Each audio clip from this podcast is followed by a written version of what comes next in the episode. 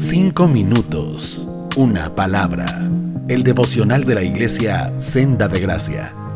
Hola, muy buenos días hermanos, espero que estén muy bien. Yo soy Bene Valdivia y es un gusto saludarlos y estar nuevamente aquí con ustedes. Como ya muchos sabemos, hace unas semanas eh, hubo un huracán, el huracán Ian, que hizo desastres en la costa sureste de Estados Unidos, principalmente eh, en Miami en, el estado de Florida. Y vimos cómo a través de las noticias, en redes sociales, vimos la potencia del agua y del viento que se llevó casas, árboles y mucho más. En ese contexto de desastre hubo una imagen que llamó mi atención, quizás hasta la llegaste a ver por ahí en redes sociales, donde se podía ver algo así como el interior de una casa, como una sala que tenía un ventanal bien grandote y que estaba hacia el patio y el patio estaba repleto de agua, estaba como un tanque, estaba hasta la altura casi de una persona y el ventanal se mantenía firme, resistiendo sin colapsar.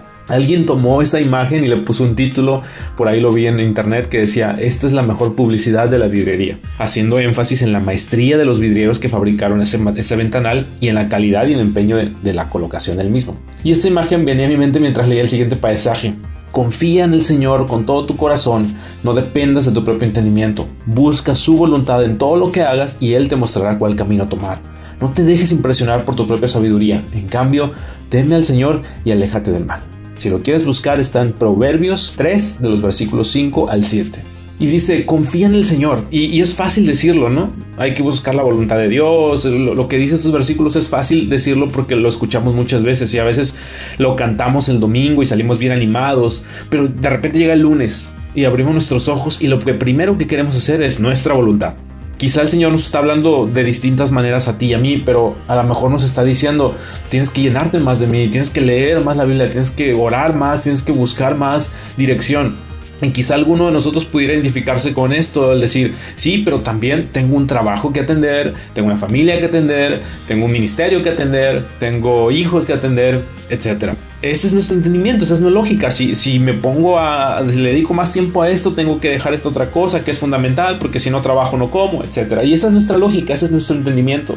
Pero aquí lo que Jesús dice es que no dependas de tu propio entendimiento. Pareciera que estas palabras son duras, pero realmente están llenas de amor, porque Él sabe que nuestro corazón se desvía muy fácil. Y a través de estas palabras del proverbio, a través de de la Biblia, que sabemos que es la palabra de Dios, nos está diciendo esto porque Él sabe que nuestro corazón muchas veces ni sabe lo que quiere, se desvía muy fácil.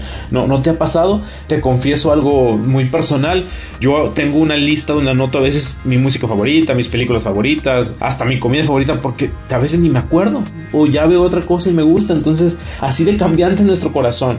Dice el versículo 6 de Proverbios 3, busca su voluntad en todo lo que hagas y Él te mostrará cuál camino tomar. No te dejes impresionar por tu propia sabiduría, en cambio, teme al Señor y aléjate del mal. Y parece un poco fuerte, ¿no? Uno pudiera pensar, esto está dirigido para la gente que es muy soberbia.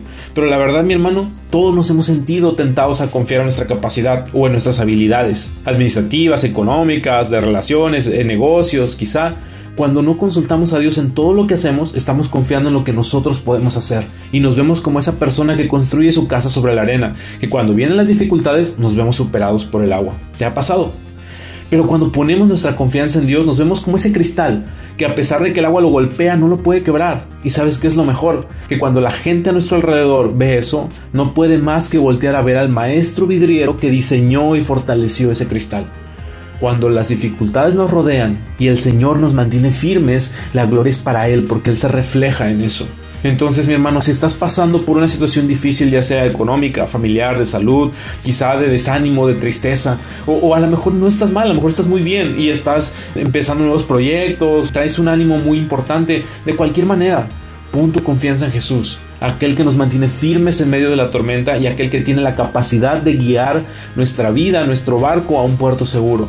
Podemos confiar en que Jesús quiere lo mejor para nosotros.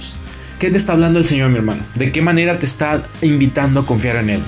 Quizá nos hemos olvidado de buscarle con de nuevo, o quizá nos hemos sentido cansados, o quizás estamos muy afanados en las cosas de este mundo, pero ¿cómo podemos confiar más en Él? Que Dios nos guíe, mi hermano, y nos ayude a dejar nuestra confianza y depositar nuestra guía, la guía de nuestra vida, en el Señor. Dios te bendiga. Cinco minutos, una palabra.